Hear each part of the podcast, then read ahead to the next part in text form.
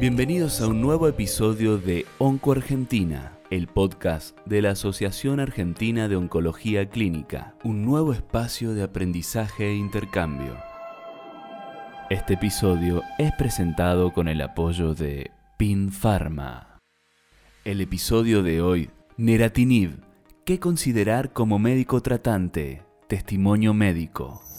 Bienvenidos, soy Victoria Costanzo, soy oncóloga clínica. Me desempeño hace muchos años en la unidad de cáncer de mama del Instituto Alexander Fleming y soy docente del curso superior de oncología de la Universidad de Buenos Aires y de la Escuela Argentina de Mastología de la Sociedad Argentina de Mastología. Bienvenidos a este podcast donde abordaremos la temática de qué considerar como médico tratante a la hora de indicar neratinib y el manejo preventivo de toxicidad.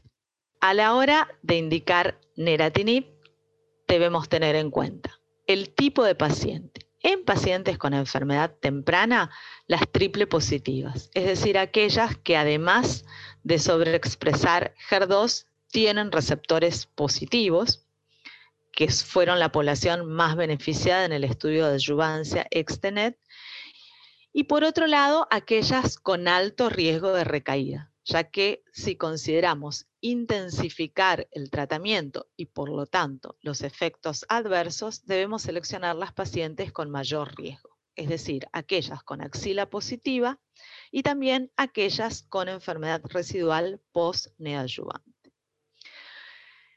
y las que hubieran recibido ya un año de una terapia basada en trastuzumab, ya sea como monodróvaga, doble bloqueo o incluso aquellas que han recibido trastuzumab en tamcine.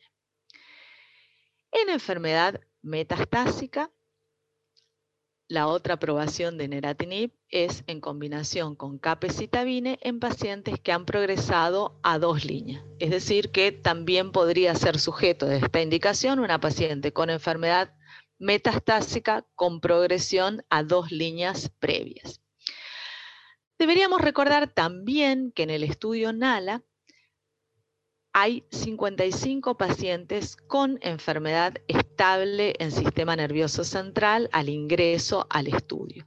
Y en ellas, la combinación de neratinib y capecitabine mostró un 6% menos de necesidad de intervenir en sistema nervioso, como una medida indirecta de menor progresión. Es decir, que también consideraría seleccionar pacientes que han progresado a tratamiento, pero cuyo problema está en sistema nervioso central, ya que de las terapias que tenemos disponibles en Argentina hoy en día es la que parece tener mayor actividad en sistema nervioso central. Por otro lado, y como toda medicación oral, consideraría que la paciente tenga la vía oral expedita, que pueda ingerir medicación, que no tenga patología digestiva tipo síndromes de mala absorción o vómitos. También hay que considerar la medicación concomitante, cuidado con los antiácidos como inhibidores de bomba de protones, omeprazol y lansoprazol, que pueden disminuir su absorción, por lo cual debemos recordar a la paciente que debe ingerirse tres horas antes del neratinib o los inhibidores del receptor de histamina 2, como la ranitidina, que debe ingerirse 10 horas antes o 2 horas después de neratinib. Y también, como con otras medicaciones, evitar comer pomelo o beber jugo de pomelo, ya que puede aumentar los efectos adversos. Con respecto al manejo preventivo de toxicidad, que es un punto muy importante. Recordemos que el neratinib es un inhibidor pan-HER, por lo tanto afecta a EGFR, además de HER2 y HER4, teniendo como efecto adverso principal que requiere mayor observación la diarrea. La diarrea comparte un mecanismo inflamatorio y secretor y tiene una característica que es que al parecer genera adaptación, ya que los eventos de grado 3 difícilmente son recurrentes. Se presenta en los primeros ciclos, en los dos primeros, sobre todo en las primeras semanas. La mediana de inicio de diarrea severa son 8 días. Es importante estar alerta en que debemos controlar más frecuentemente a las pacientes en el en este tiempo y explicar a las pacientes que la diarrea se limita mayormente al primer tiempo de tratamiento. Otra cosa a tener en cuenta es la profilaxis de la diarrea. El estudio de enfermedad temprana Extenet, que fue llevado a cabo sin ninguna profilaxis, mostró un 40% de incidencia de diarrea de grado 3, es decir, más de seis deposiciones en el día. Sin embargo, el estudio NALA, el estudio de tercera línea, que incluso iba acompañado de capecitabine, fue con profilaxis obligatoria durante el ciclo 1 y mostró que la incidencia de diarrea grado 3 fue casi la mitad, 24%, sin ningún episodio de grado 4. Es decir, que otra otro punto a considerar a la hora de indicar neratinib es alguna estrategia de profilaxis. Lo vamos a ver con más detalle en otro podcast que habla del estudio control, pero básicamente dos estrategias de profilaxis. Una es administrar loperamida. La indicación es dar dos comprimidos con la primera dosis de neratinib, o sea, en el día 1, siguiendo con un comprimido cada cuatro horas los primeros tres días y luego un comprimido cada seis a ocho horas durante las dos primeras semanas según el paciente tuviera o no diarrea. Otra opción es la de dosis escaladas, eh, en dos formas.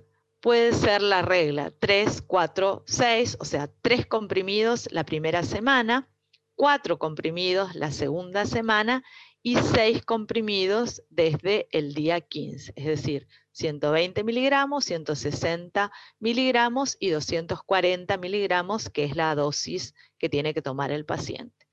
O la estrategia 4, 5, 6. 4 comprimidos día 1 a 14, 5 comprimidos día 15 a 28 y desde el segundo ciclo 6 comprimidos todos los días. Esta estrategia, la de dosis escalada, fue la que mostró menor incidencia de grado 3 y menor porcentaje de discontinuaciones. Y a la vez permite evitar los efectos adversos derivados de la ingesta de la operamida, como puede ser constipación o dolor cólico, que de todos modos son leves, y también es más cómoda porque permite la ingesta de menor cantidad de comprimidos. Para finalizar, ¿qué tener en cuenta a la hora de indicar neratinib? Por un lado, el perfil del paciente. En enfermedad temprana, receptores positivos y HER2 positivo de alto riesgo, tumores grandes, compromiso axilar, enfermedad residual post-neoadyuvancia y menos de un año de finalizado el tratamiento adyuvante. En enfermedad avanzada, pacientes con progresión a dos líneas basadas en trastuzumab y considerar que también pueden beneficiar a las pacientes con enfermedad en progresión a otras terapias en sistema nervioso central. La toxicidad principal es diarrea, está limitada a los primeros ciclos y es muy importante el manejo preventivo de la toxicidad. Profilaxis con loperamida, desde la ingesta del primer comprimido de neratinib, o profilaxis con dosis escalada. Recordar la dieta del primer mes, evitar lactosa, beber abundante líquido, dieta baja en grasas. Y también es muy importante la educación de las pacientes con respecto a cuándo iniciar y suspender la loperamida para evitar, por un lado, la diarrea y por otro lado, la constipación derivada del exceso de ingesta de loperamida. Así pasó un nuevo episodio de Onco Argentina. Para conocer nuestras diferentes actividades científicas, los invitamos a visitar nuestra página web y a seguirnos en las redes sociales.